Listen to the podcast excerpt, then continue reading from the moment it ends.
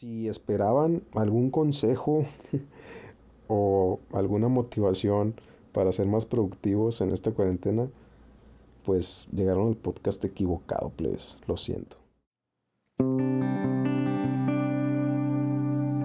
Es irónico que estamos presentes y sin estar presente nos escuchas. Y más irónico es que no lo hayas pensado siendo un ser pensante. En este momento te conviertes en escuchante. Seas soñante, amante o un ser fascinante, aquí y ahora eres un participante. Bienvenido a Presente Participio. Conjugamos la vida de una forma no personal.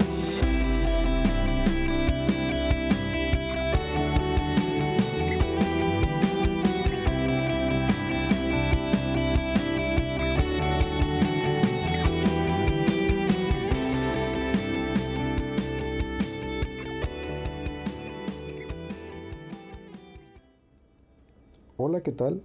Los saluda Aaron García. Espero que se encuentren de lo mejor. Yo me encuentro muy bien en mi casa, viviendo la cuarentena, desvelándome una vez más gracias a este trastorno de sueño, que no es nuevo. Lo adquirí durante la carrera de arquitectura y desde entonces no me ha querido soltar. O tal vez yo no le he querido soltar a él, no lo sé. ¿Por qué les digo esto último? Pues en muchísimas ocasiones este mismo trastorno me permitió o me obligó a dedicarle horas de trabajo, ya sea a tareas o a ciertos proyectos. Y curiosamente, mi productividad se vio duplicada o triplicada en muchas ocasiones. Al principio encontraba esto muy extraño, principalmente porque no estaba habituado, pero analizándolo, creo que es bastante lógico. ¿Por qué? Porque no hay nadie que te distraiga. No tienes ningún tipo de distracción, ni de ruidos, ni de personas, de nada. A menos que seas una persona que se distrae bastante fácil, tus oportunidades de duplicar o triplicar tu productividad durante la noche son bastante altas. Y bueno, creo que podemos hablar de eso hoy. ¿Cuál ha sido el impacto de la cuarentena en nuestra productividad?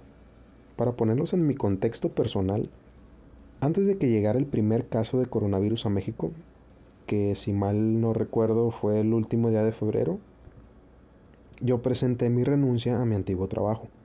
Entonces, en ese transcurso del primer contagiado en México al inicio de mi cuarentena, yo estaba en proceso de reclutamiento en una empresa, pero llegó la cuarentena y paró todo proceso de recursos humanos. Así es, amigos. Me encuentro desempleado. Esta condición de desempleo me ha permitido vivir esta cuarentena lo más adecuadamente posible. Conociendo esto, creo que se pueden dar una idea del gran impacto que ha tenido la cuarentena en mi productividad, pues evidentemente no puedo aprovechar este trastorno de sueño para ninguna actividad.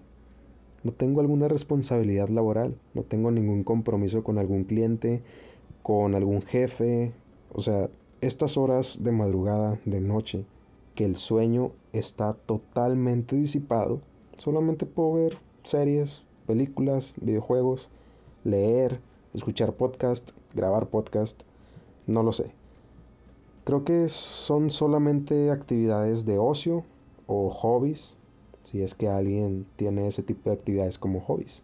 Entonces sí, mi productividad pues se vio bastante, bastante impactada por la cuarentena. Básicamente esta cuarentena soy un parásito. Me dedico a comer, me dedico a dormir, me dedico a actividades de ocio totalmente y por supuesto a hacer las necesidades que todos tenemos, ¿no?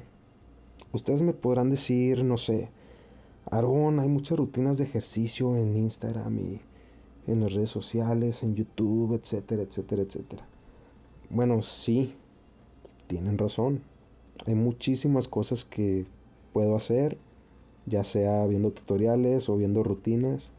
Y en lo personal, pienso que ese tipo de actividades son para personas que ya traían esa línea, ¿no?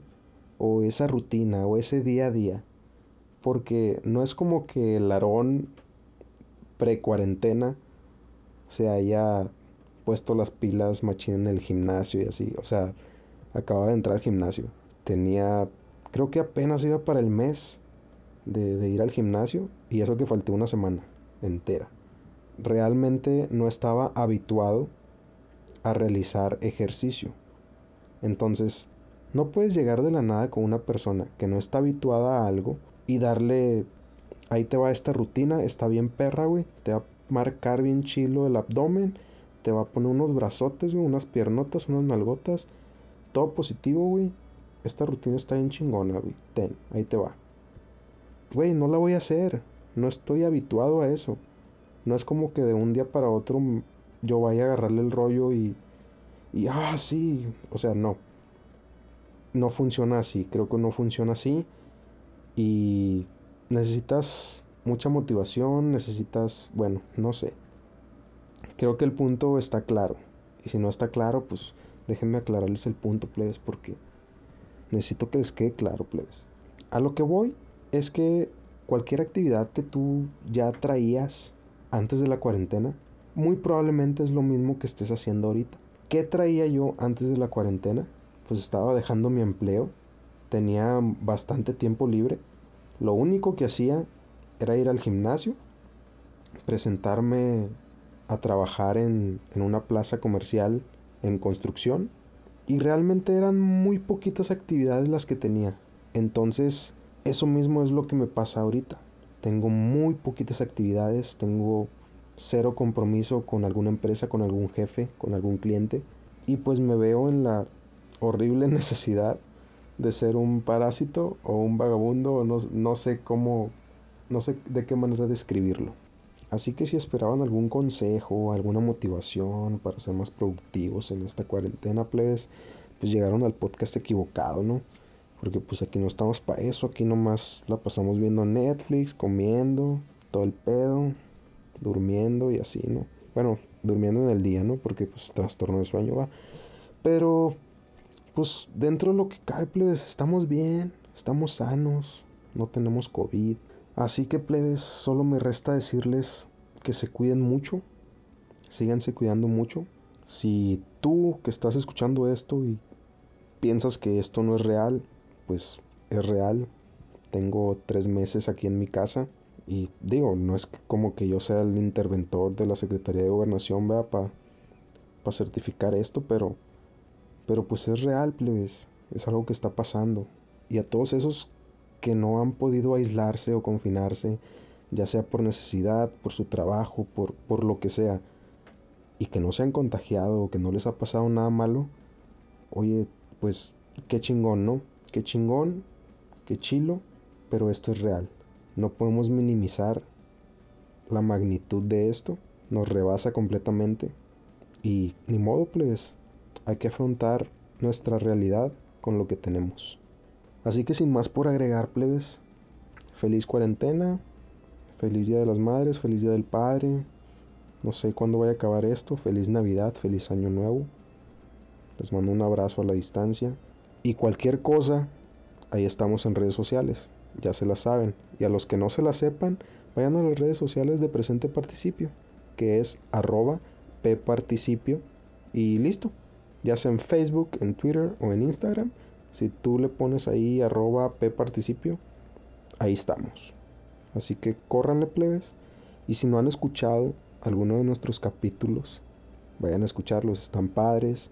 Y vamos a tener muchos más en estas sesiones de cuarentena. Te queremos escuchante. Gracias participante. De nada.